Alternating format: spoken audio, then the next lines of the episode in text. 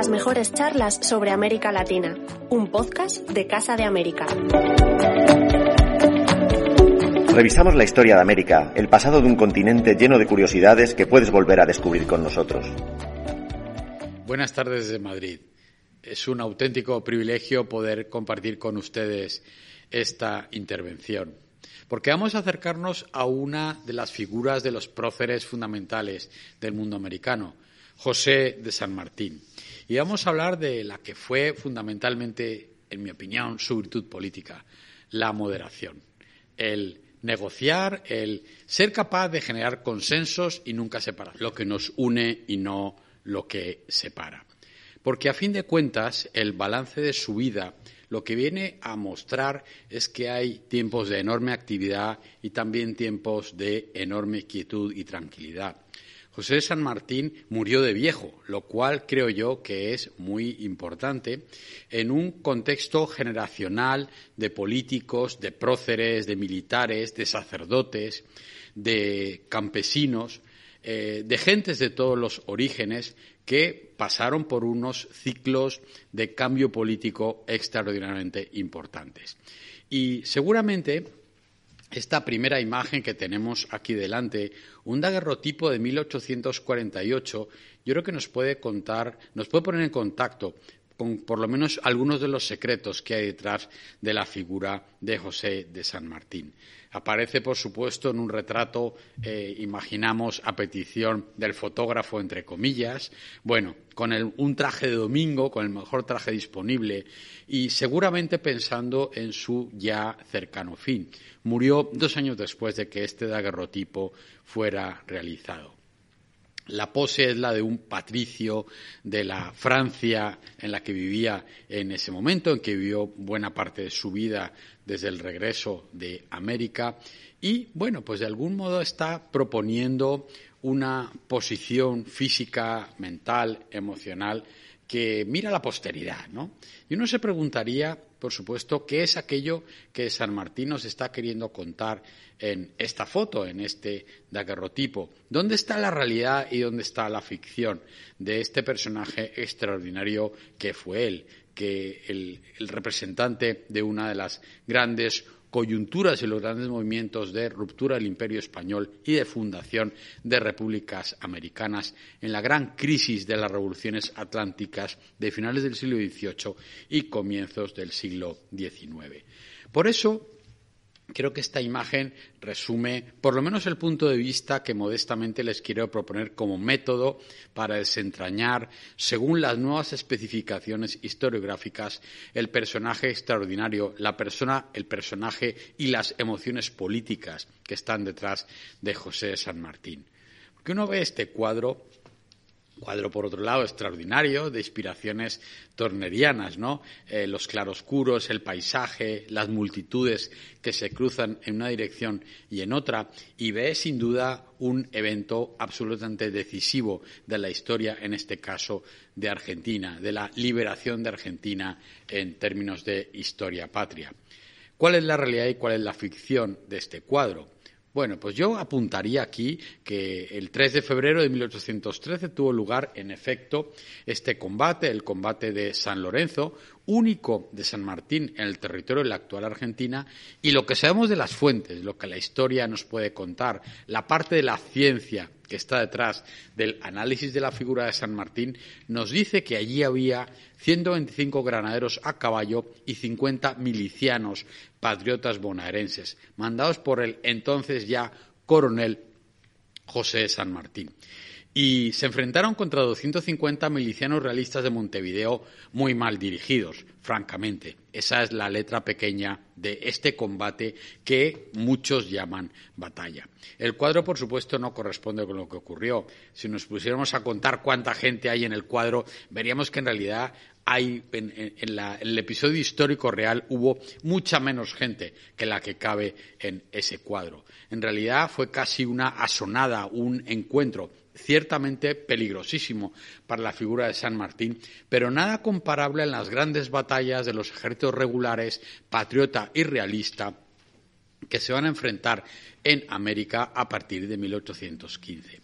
Por eso creo que respetando y poniendo en contexto esta bellísima imagen y entendiendo que se trata ante todo de una ficción patriótica, de una historia nacional y nacionalista, lo que quiero comentarles para indicar es que en realidad hay una nueva historiografía global de la ruptura del imperio español, una historia atlántica, una historia comparada, que también en el caso de los padres fundadores de los próceres de las repúblicas y de los próceres de la España contemporánea de 1808 a 1825 nos está ofreciendo una enorme cantidad de matices diferenciales y directamente está cambiando algunas de las grandes líneas de aproximación a personajes fundamentales. Por eso creo que acercarnos en 2020 a José San Martín implica entender que hay muchos personajes en el personaje, que hay muchas coyunturas distintas, que hubo muchos San Martín en una biografía, como es absolutamente normal, y que desde el punto de vista de las emociones políticas, aunque hay una línea de continuidad, también hay una explicación que no es providencialista, que es vital, que es de pequeña escala, que es el día a día de lo que José de San Martín vivió en su relativamente larga vida desde 1878 hasta 1850. No podemos renunciar a un enfoque en ese sentido mucho más asimilador de los contextos, de las diferencias y de poder explicar el personaje fundamental, la persona que hay detrás de ese daguerrotipo. Por eso, en la primera parte de mi intervención, quiero compartir con ustedes una idea que yo creo que está muy, muy solidificada desde el punto de vista historiográfico. José de San Martín, en la primera época de su vida, que es muy larga, es un soldado de la monarquía española. Entre 1789 y 1810, él no es más que un militar de los ejércitos de la monarquía borbónica reformada. Forma parte, en ese sentido, de uno de esos clásicos linajes atlánticos, esas familias de ambas orillas que son tan eh, particulares a la hora de explicar el proyecto de una nación española de ambas orillas, en ambos hemisferios, como dice la Constitución de Cádiz de 1812, porque hay unos españoles americanos y unos españoles europeos que son los hijos, los herederos, perdón, la realización práctica de estos linajes americanos. En ese sentido, eh, José de San Martín es hijo de dos emigrantes, de dos eh, palentinos, Juan de San Martín y Gregoria Matorras, que eh, tienen cinco hijos, que son María Elena, Manuel Tadeo, Juan Fermín, Justo Rufino y el menor José Francisco, y como tantas familias españolas va a América, cruza el Atlántico en busca de una fortuna y un destino de mérito, porque estamos hablando de una monarquía basada en la meritocracia. Eh, y en ese sentido, yo creo que mirar a José San Martín es también mirar a sus hermanos, y en particular, creo yo, a Juan Fermín. Porque hay otro de ellos que es también, bueno, muchos de ellos son militares, pero en el caso de Juan Fermín, él es oficial de la Real Armada, llega a ser comandante de húsares en Luzón, en Filipinas, y muere allí en 1822. Tenemos que preguntarnos, lógicamente, eh, ¿por qué las trayectorias en este sentido vitales, profesionales de los hermanos, pueden ser tan asimétricas cuando, como en la vieja frase que nos cuentan las familias, son hijos del mismo madre y del mismo padre y la misma madre. Bueno, este es el contexto en el cual nos tenemos que insertar para entender el destino inicial de San Martín como un militar español. Y quiero subrayar este aspecto americano de la monarquía española, que no tiene nada que ver con la mitología nacional y nacionalista del criollismo, que es fundamental para explicar el siglo XIX, pero no el siglo XVIII de la monarquía global española. Por eso les propongo que hagamos un rápido recorrido por algunos símbolos de esta monarquía de ambas orillas, a la cual José de San Martín sirve y sirve muy bien como militar como artillero, como miembro del arma de caballería y, a fin de cuentas, donde no podía ser de otra manera, donde le correspondió y donde fue destinado. Este fresco de Tiepolo en el Palacio Real de Madrid, en el que ahí está eh, la figura eh, mítica de América, creo que expresa muy bien cómo la construcción de la monarquía borbónica, de la monarquía reformada, la modernización del imperio español pasa, por supuesto, por la integración de América en un proyecto de nación española de ambas orillas. Fíjense en esta bella imagen clásica del Palacio Real de Antonio Gil 1750. Por supuesto, eh, quienes puedan venir y visitar en Madrid, el Palacio Real, van a encontrar ese edificio y quizá lo que se cuenta poco es que en realidad una estatua de Atahualpa iba a estar en una de las esquinas y una de Moctezuma iba a estar en otra de las esquinas. Hay una reivindicación de la americanidad de aquella España reformada dentro del aparato simbólico de la monarquía. Y en ese sentido, que un criollo de nacimiento como San Martín, como sus hermanos, como tantos otros, sirvan dentro de los escalafones militares de la Armada o, sencillamente, de la burocracia imperial, los cuerpos de ingenieros militares y tantos otros, es no solamente normal, sino algo fomentado desde la legislación y la acción política. También es verdad, estamos ante una monarquía mundo.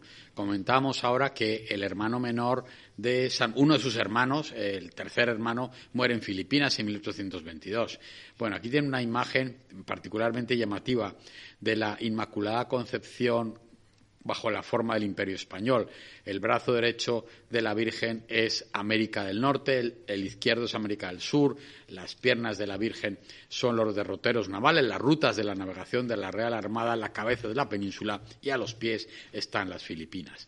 Hay una idea, por supuesto, providencial, salvífica, de resistencia del Imperio Español a la hora de entender el contexto de meritocracia y la importancia de los militares y los marinos eh, a la hora de explicar cuál es la vida de San Martín como militar al servicio de la monarquía. Eh, otro aspecto muy importante de la personalidad formativa de San Martín es lo que tiene que ver con lo que algunos biógrafos han designado de una manera muy correcta como una capacidad organizadora. Bueno, es una mentalidad militar lo que hay aquí detrás. Él es hijo de un militar, es hermano de militares. Eh, yo creo que si hay que elegir una etiqueta, aparte la de prócer y la de fundador en este sentido, de nuevas entidades políticas en la crisis del imperio español, es la de militar. Pero este ejército, esta marina, son instituciones técnicas de primer nivel. Estamos hablando de la ciencia, la técnica y la milicia. No es eh, una mala idea recordar que el Museo del Prado, muy cerca de nuestra querida Casa de América, fue pensada como una academia de ciencias al servicio de la mejor gestión de la monarquía. Hay una idea de tecnocracia implícita en el desarrollo de estos proyectos y en este tejido eh, sociocultural es en el cual José de San Martín va a vivir. También es verdad que es una corte entretenida y es una España optimista. Eh, a la cual llega la familia San Martín a vivir a partir de la década de 1780. Fíjense en esta bella imagen con los manteos o la, educación de la sensibilidad. Creo yo como una preciosa manera también de mostrar bueno, que la felicidad es posible, que las ideas de la ilustración con mandato utilitario, ¿no? El derecho a la felicidad que dice la Constitución de Estados Unidos en ese momento, ¿no? La aspiración a la buena vida, todo eso está dentro del contexto de las clases medias emergentes en la monarquía española. El mérito, el servicio, la individualidad, la educación son palabras que resuenan a lo largo de toda la vida de José de San Martín una España muy americana. Ahí tenemos, por supuesto, el Archivo General de Indias de Sevilla como el gran depósito de la trayectoria americana y española de manera conjunta, a partir de la cual podemos hacer nuestros estudios y podemos conocer cuál fue el pasado que nos unió. El Real Jardín Botánico, muy cerca del propio Museo del Prado, otra institución típicamente americana, ultramarina y global, que expresa esta mentalidad de los criollos de nacimiento al servicio de la monarquía española en ambas orillas. La meritocracia de la nobleza. Hay aquí otro elemento que creo que es muy explicativo a la hora de entender la primera etapa de la vida de José de San Martín. Eh, esta figura fascinante que les compartimos con ustedes es la de eh, don José Solano y Bote, capitán general de Venezuela, capitán general de Santo Domingo, comisario de límites. ¿Por qué es tan importante este cuadro y por qué lo evocamos aquí a la hora de pensar en San Martín? Bueno, José Solano y Bote fue el padre de Francisco Solano.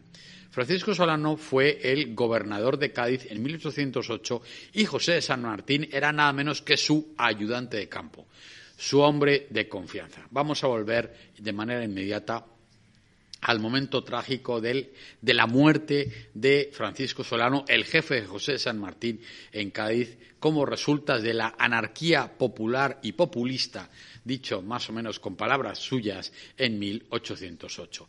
Pero esta es la imagen de un mundo que funciona, un mundo con orden, un mundo de militares y marinos que son el, el punto fundamental en que las reformas, la mejora del mundo, la mejora de la acción política, eh, de alguna manera el utilitarismo está ahí detrás, hacer el mayor bien para la mayor parte. Todo esto está detrás de la mentalidad de José San Martín.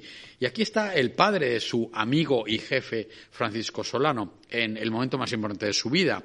En 1781, en el momento de la batalla de Pensacola, una batalla muy importante en la actual Florida, que la monarquía española, con las tropas americanas y peninsulares, gana a los ingleses en un momento decisivo de la aportación española, nada menos a la guerra de independencia de Estados Unidos.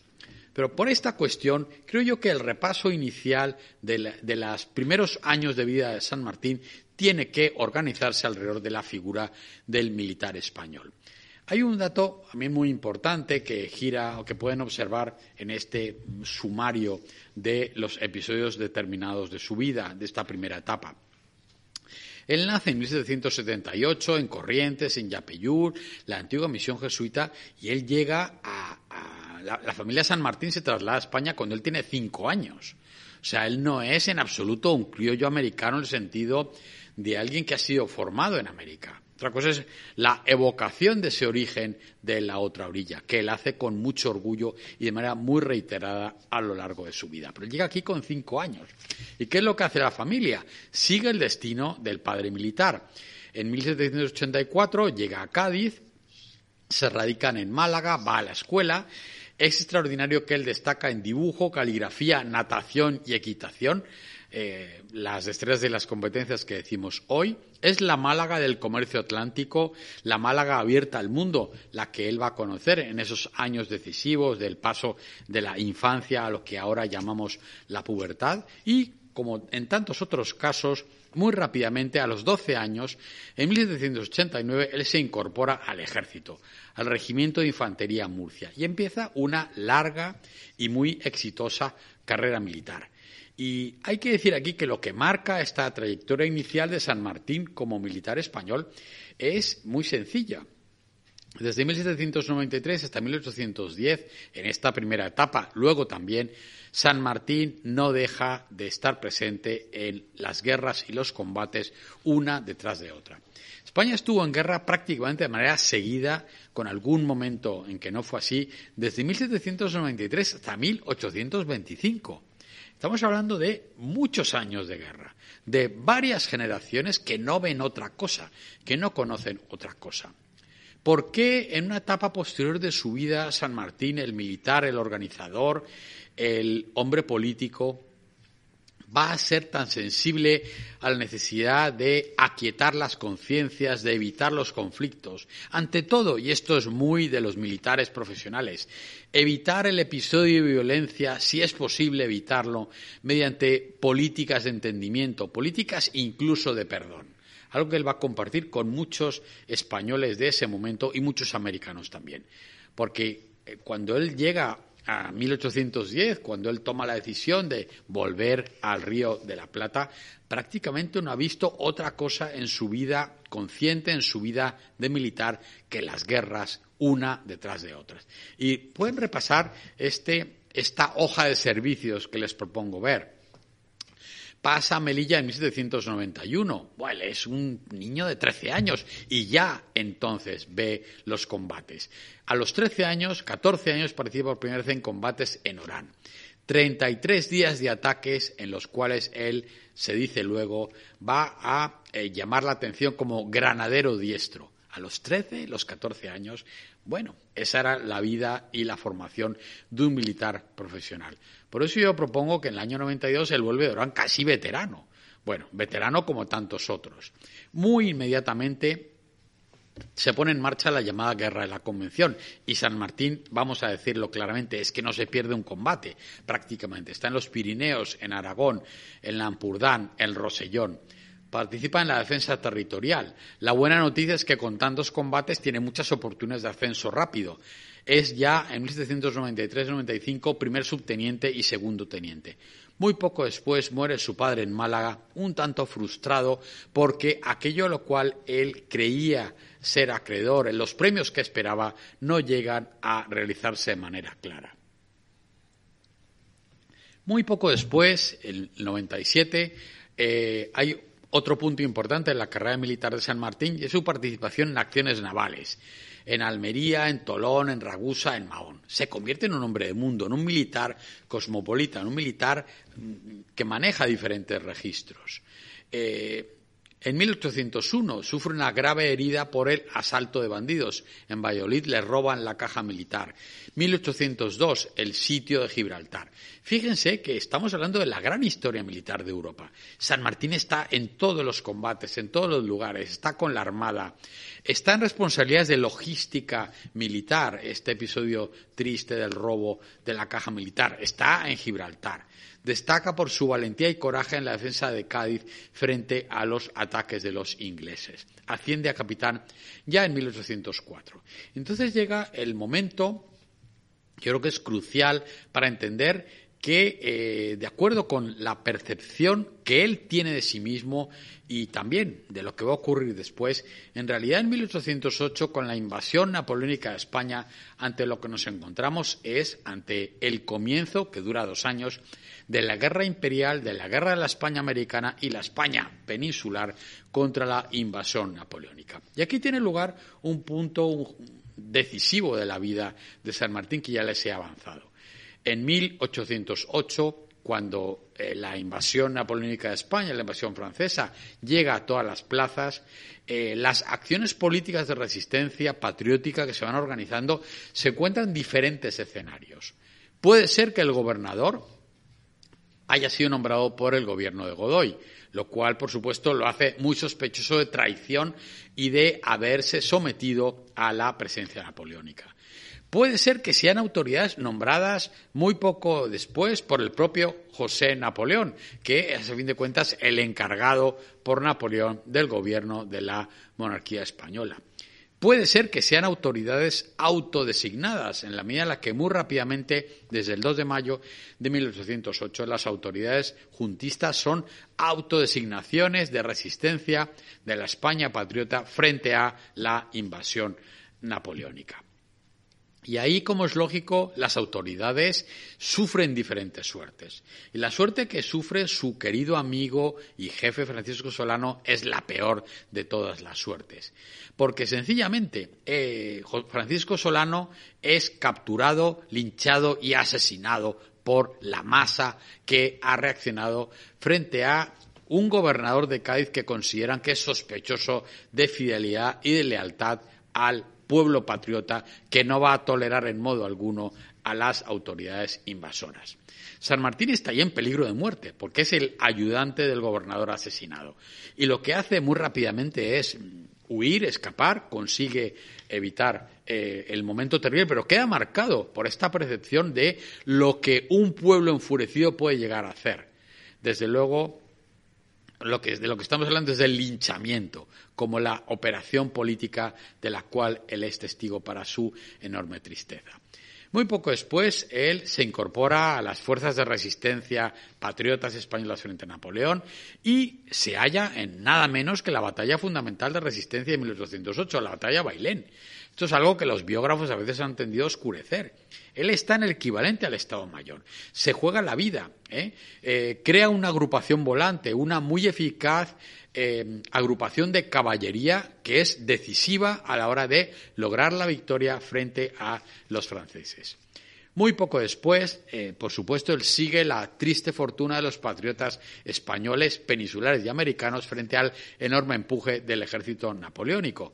Se ve obligado a eh, recluirse poco más o menos en Cádiz, que es el último lugar de refugio de la resistencia española frente a Napoleón. Veamos algunas imágenes que acompañan este episodio. Ahí tienen la familia de Carlos IV de Goya como expresión fundamental de la crisis imperial en ese momento. Manuel Godoy, eh, retratado por Goya muy poco después, en 1801. El terrible episodio en el cual hay muchos americanos también de la batalla de Trafalgar.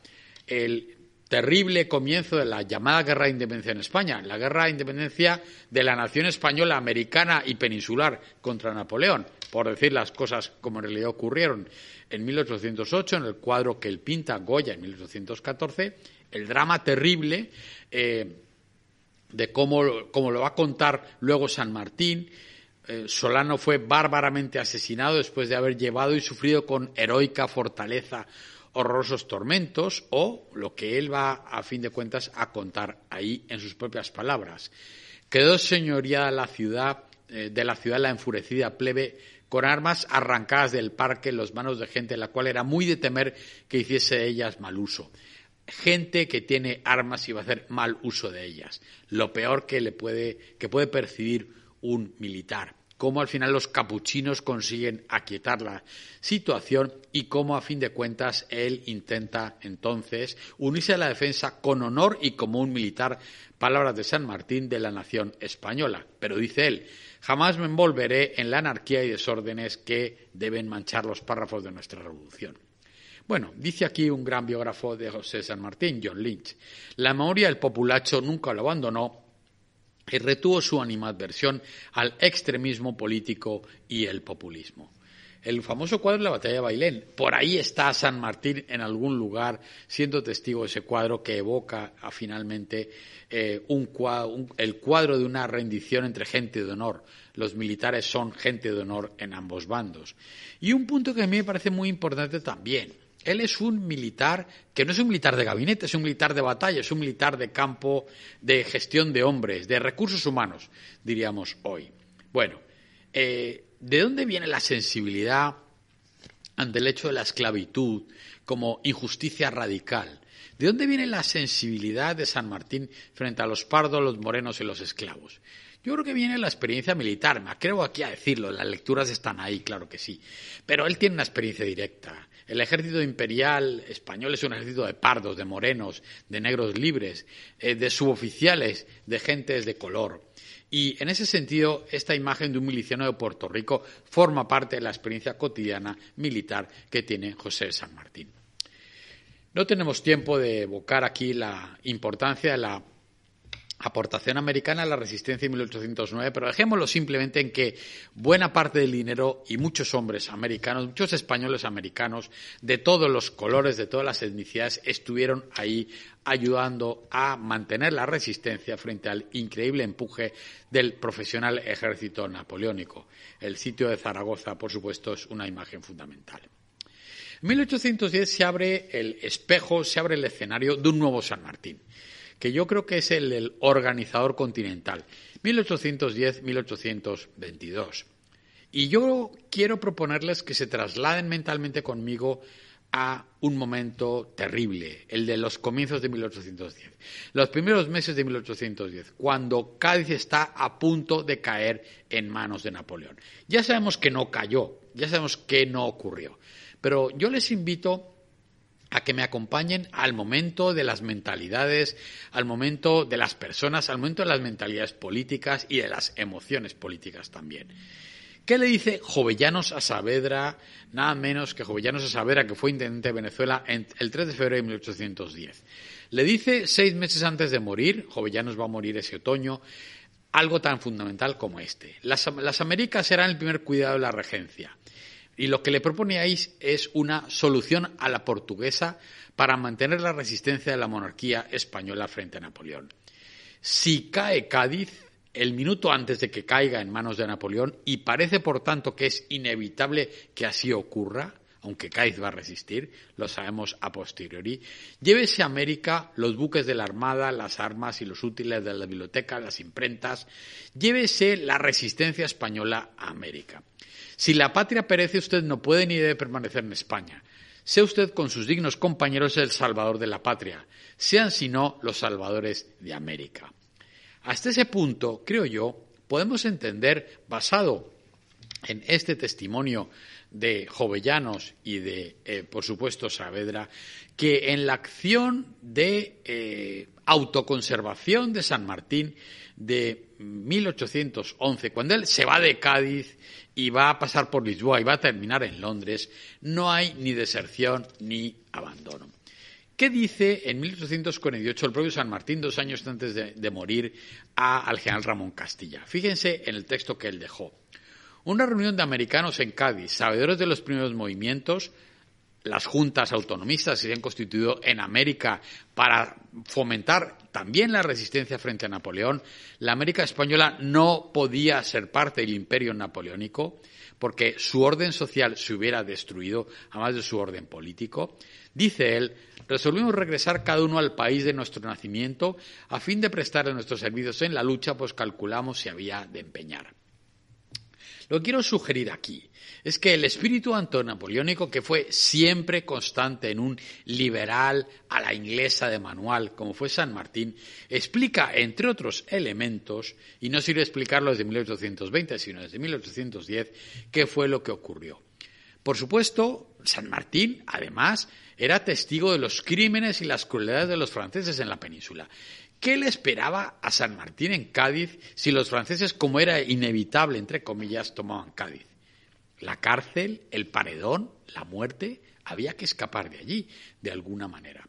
En ese preciso momento, vamos a decirlo claro, hay 40.000 soldados españoles prisioneros de los franceses en el territorio francés y en Bélgica hay casi mil mujeres que acompañan a esos oficiales y soldados que son condenados al destierro. ¿Por qué los mandan al norte de Francia y de Bélgica? Porque Napoleón los quería cuanto más lejos de la resistencia peninsular, eh, mejor.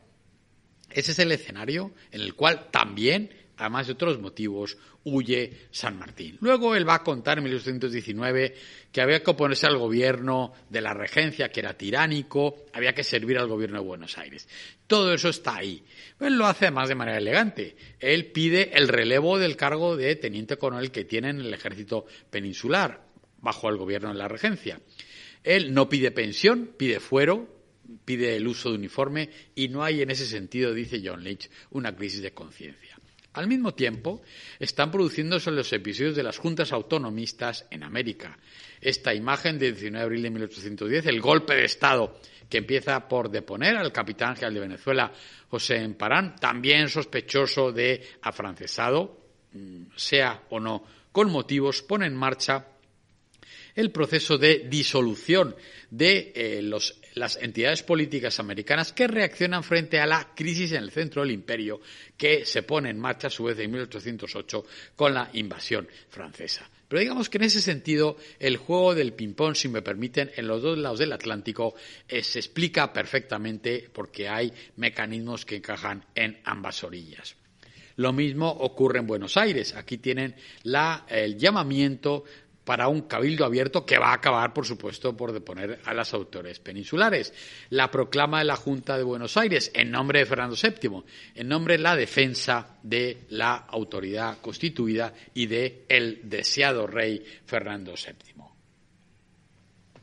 Y por eso yo les propongo que en estos diez años tenemos un San Martín al servicio de la revolución continental. Un San Martín que llega en 1812 a Buenos Aires, que no es bien recibido por las autoridades y que muy rápidamente, tras este episodio de la batalla de San Lorenzo, el bautismo de fuego de sus granaderos, se da cuenta de algo que solo un gran militar profesional como él se podía dar cuenta. Hay que construir un contexto de resistencia y organización de logística que permita eventualmente construir una larga campaña militar porque las guerras entre ciudades muy rápidamente van, a dar paso a una guerra civil, que eso es en primera instancia el conflicto de emancipación, y finalmente va a haber una guerra patriótica, una guerra de emancipación que va a librar auténticos soldados profesionales en ejércitos primer, en primer término profesionales. Pero primero hay una guerra entre ciudades, luego hay una guerra civil y luego hay una guerra patriótica. San Martín se va a dar cuenta de estos contextos y va a adaptar de manera muy evidente a estos diferentes niveles de movilización política, social y militar. Y de manera muy rápida, bueno, pues en 1814 se reúne con Belgrano, se hace cargo del ejército del norte. En 1816 él mm, va a gobernar Cuyo, fomentando la educación, la industria y la agricultura. Él se da cuenta a partir de 1815 que ya no puede haber una independencia relativa sino absoluta, por independencia relativa entendemos que las juntas americanas pueden ser fieles al rey, fieles a la monarquía y pueden ser incluso fieles a la nación española, pero no fieles al gobierno peninsular. Por eso la independencia relativa. Pero desde 1815, de la vuelta de Fernando VII, de la liquidación de la Constitución de Cádiz, ya no se puede ser fiel tampoco ni a la monarquía ni a la figura real y por lo tanto se hace necesaria la independencia absoluta, que en efecto se proclama en Buenos Aires en 1816 y en Chile en 1816. 818. Y, eh, por supuesto, San Martín se prepara para la resistencia eh, completa militar de gran campaña a lo que se sabe que va a ocurrir, que es la invasión de un ejército de reconquista que se está organizando en España para acabar definitivamente con la, la República de Buenos Aires y con la resistencia en el cono sur de quienes han organizado una junta desde 1810. Y aquí hay que decir que es la parte más fascinante casi de la historia militar de San Martín. El 18 de enero de 1817, el cruce del ejército de los Andes con 5.200 hombres inicia el cruce de la cordillera y con ese cruce el ejército va a acabar eh, a medio plazo con la resistencia de los realistas chilenos en Chacabuco y muy poco después en otros lugares.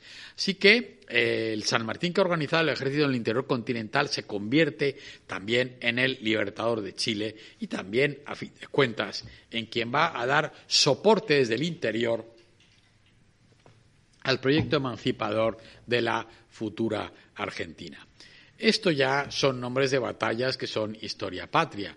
En 1818, la independencia absoluta de Chile, la derrota a Cancha Rayada y el triunfo de Maipú, eh, la libertad definitiva de Chile.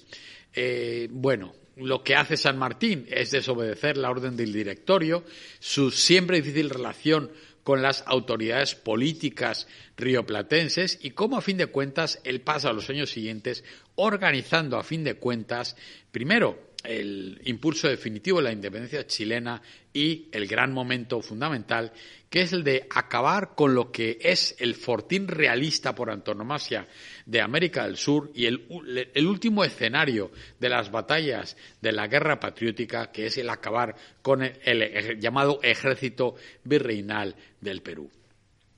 Mientras tanto, desde el punto de vista político, eh, San Martín vive un momento de absoluta gloria protector de la libertad del Perú desde el 3 de agosto de 1821, crea el ejército, la marina de guerra, las instituciones del, país, su bandera, su, himno, la escuela normal, la biblioteca nacional y le dona ahí su biblioteca queridísima de 126 libros. Algo muy importante, el decreto de la libertad de vientres. Los negros hijos de esclavos van a ser libres a partir de ahí. Eh, el hecho de eximir de tributos a los indígenas, también para atraerlos al bando emancipador, la convocatoria de un Congreso Constituyente.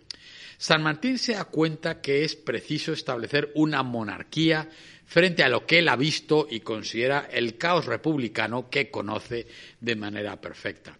No hay que olvidar que además ha habido una operación militar y naval muy importante, muy interesante en 1820, que es el paso de la flota libertadora de Chile hacia Lima y cómo esa operación se realiza bajo la gestión y logística militar de San Martín de manera impecable. La parte naval es otra cosa bien distinta.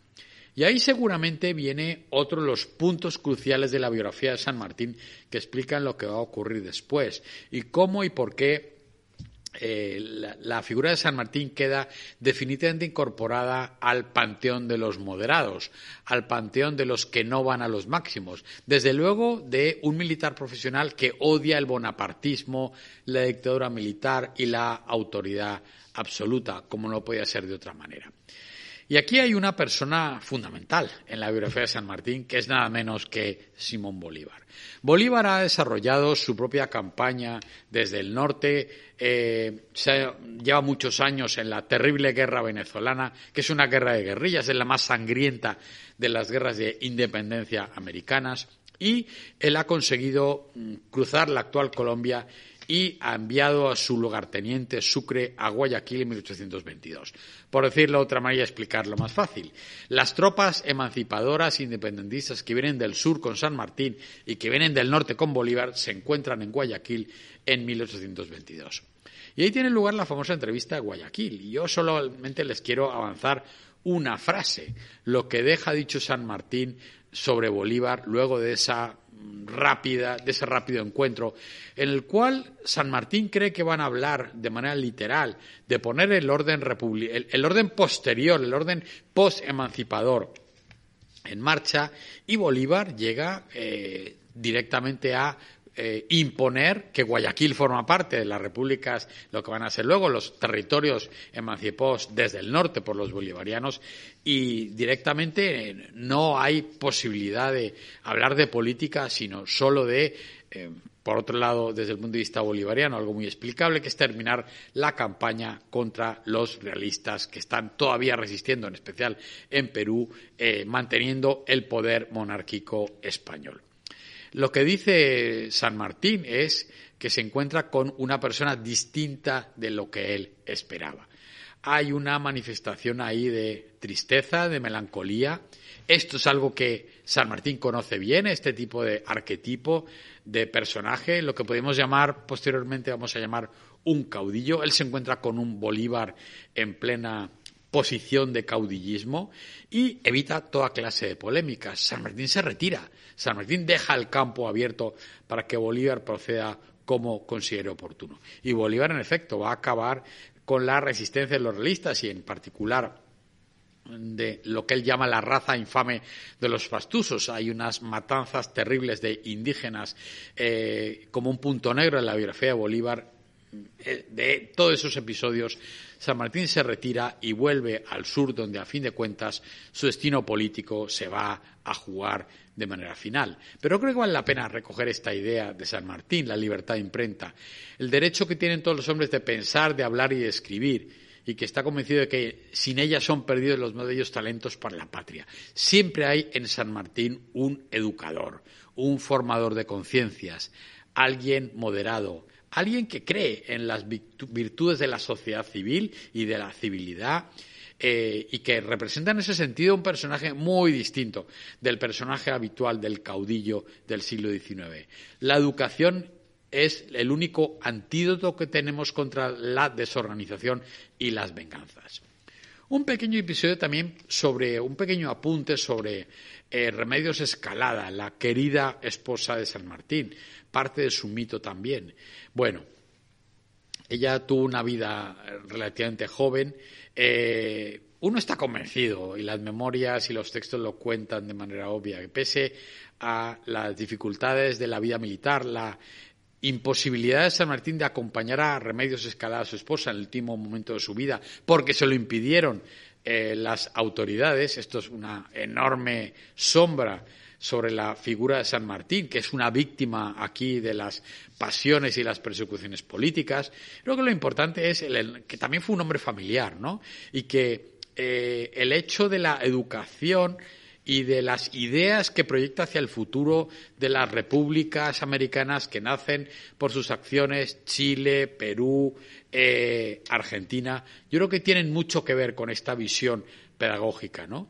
Eh, lo que le preocupa a San Martín en los últimos días de su vida, en los últimos años de su vida, es estar tranquilo, estar al margen de las presiones políticas, que nadie use su nombre en vano para matar a nadie, que no lo usen para generar guerras civiles caudillistas y educar bien a su hija y recordar bien a su esposa Remedios Escalada.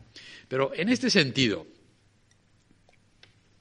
Creo que el repaso de los últimos episodios de esta parte de la vida de San Martín, y voy terminando, evocan estas imágenes, ¿no? La llegada de Miranda a Venezuela para poner en marcha la República de la Libertad, muy rápidamente terminada por la reacción eh, de los peninsulares y de los realistas venezolanos, ¿no? Eh, cuando llega Morillo, el ejército pacificador, en 1815, le dice el capitán general de Venezuela, Juan eh, Cajigal, a Morillo, que llega a acabar con los patriotas americanos insurrectos, América ya se ha pacificado a sí misma, ¿no? ¿Para qué han venido ustedes aquí? Ahí está Miranda preso en 1816, va a morir muy poco después. Bueno, el episodio de la independencia de Venezuela, el decreto de guerra muerte y la guerra civil, ese es el camino que nunca tomó San Martín, pero que sí toma Bolívar en un contexto de muy diferentes eh, perspectivas y opciones para lograr la libertad republicana el equivalente del paso de los Andes, que es Bolívar en el camino de Pisba en 1819, y el, sin duda alguna, culto a la personalidad que comienza ya en la propia vida de Bolívar, nada que ver con San Martín, que prohíbe que le hagan un funeral. Él hace exactamente lo contrario. Este es el ejército de 1815 que llega a Venezuela y que va a durar hasta 1824. Nueve años de combates. En esos nueve años se convierte en un ejército de americanos y no de peninsulares. Eh, el equivalente que hubiera ido al suramericano es el ejército de Riego, el ejército que instituye la libertad del trienio en 1820, eh, pronunciándose contra el absolutismo de Fernando VII. Eh, qué paradoja que un ejército organizado para acabar con la libertad en el Río de la Plata es el que da la libertad a los españoles peninsulares, al menos durante tres años. Pero esta es la versión de la historia atlántica que queremos explicar. Aquí está Morillo, que cumple con su deber hasta el final. San Martín cruzando los Andes, una imagen fascinante de 1817. Un camino que quizás San Martín hubiera firmado, el camino de la independencia de México. Eh, el 19 de mayo de 1822 Iturbide se proclama que ha sido un oficial y militar realista como eh, realista en el sentido de servir al ejército imperial, al ejército de la monarquía, como el propio San Martín. En 19 de mayo de 1822 se proclama la independencia de México cuando ya no hay virrey y España, la España liberal, ha reconocido la emancipación. En ese sentido, en ese momento, una independencia sin sangre, como la de Brasil. Y el último episodio, eh, la última etapa prácticamente de la vida de San Martín, y ya por supuesto me acerco al final. Antes muerto que caudillo. Esta es la enseñanza que va a dejar San Martín a eh, quienes le siguen, el último hombre civil.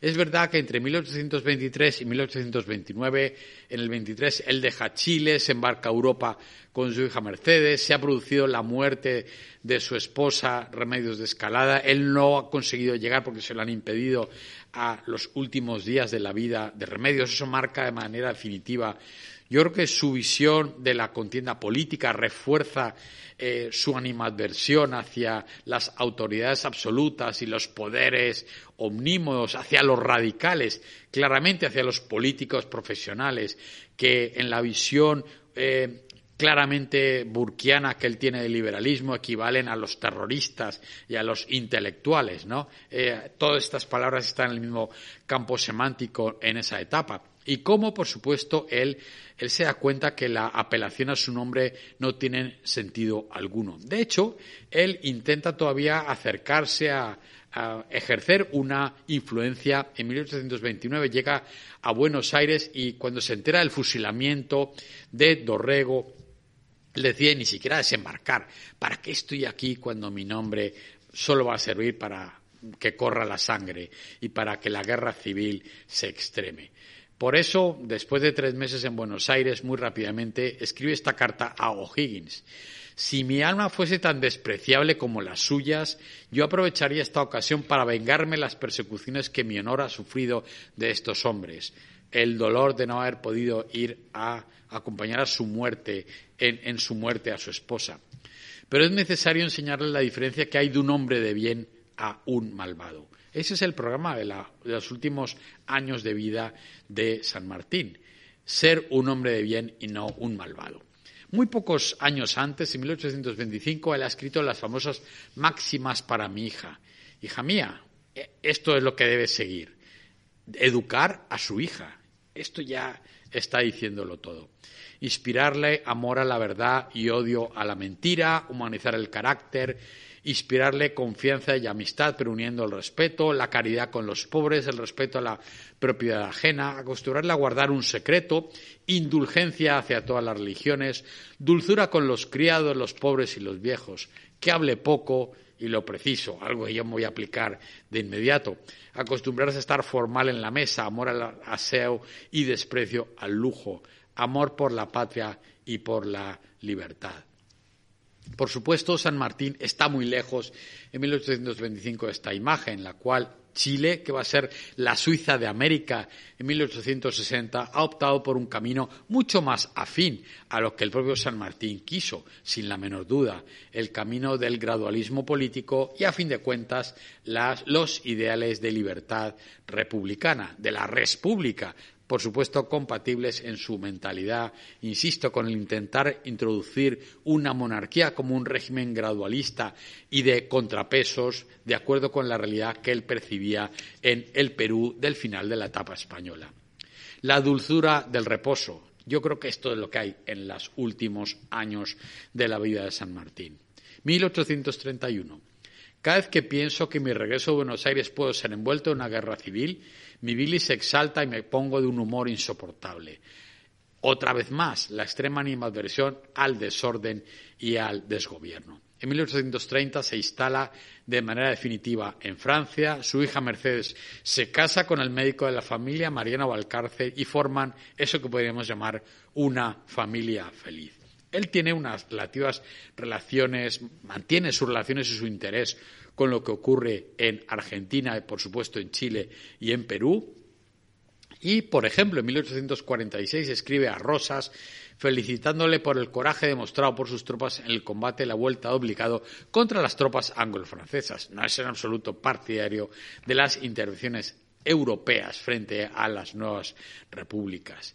Bueno, él va a morir en, en, 1850, el 17 de agosto, a las tres horas, y deja un testamento que establece la donación de su sable a Juan Manuel de Rosas. Merece la pena que leamos un par de textos del testamento. Bueno, él indica ahí que es generalísimo de la República del Perú y fundador de su libertad, capitán general de la de Chile y brigadier general de la Confederación Argentina. Él tiene muy claro lo que ha hecho y lo que él ha sido. ¿Qué declara en el testamento? No deber ni de haber jamás debido nada a nadie y que todos mis anhelos no han tenido otro objeto que el bien de mi hija amada, a la cual deja todo. Declara, y esto es un regalo visto desde nuestro tiempo, haber tenido una vejez feliz, en la cual se dedica a la cría de rosas y a la educación de su hija y, por supuesto, a las buenas relaciones familiares. Prohíbo el que se me haga ningún género de funeral y desde el lugar en que falleciere se me conducirá directamente al cementerio. En esos tiempos en los cuales se pone tan eh, en crítica eh, la etapa fundacional de la conquista de América, es mi voluntad, dice San Martín, padre fundador de tres repúblicas, el que el estandarte que el bravo español Francisco Pizarro tremoló en la conquista del Perú se ha vuelto a esta república. Él tiene el estandarte de Pizarro, a pesar de ser una propiedad mía, siempre que sus gobiernos hayan realizado las recompensas y honores con que me honró su primer congreso. Él es consciente que la fundación de América, el fin de eh, la desconexión de América de la globalización, si me permiten decirlo en términos de historia global, es un episodio que forma parte del origen fundacional de la libertad americana tras la crisis imperial a comienzos del siglo XIX. Y hay que decir que aquí, de nuevo, la camaradería, la presencia de los españoles va a acompañarle siempre. Quizás siempre fue también un niño español, entre otras muchas cosas un artillero afrancesado, banquero, comerciante, mecenas y promotor de la Ópera de París, Alejandro María de Aguado, un amigo de toda la vida de San Martín, es un compañero también de esa etapa final.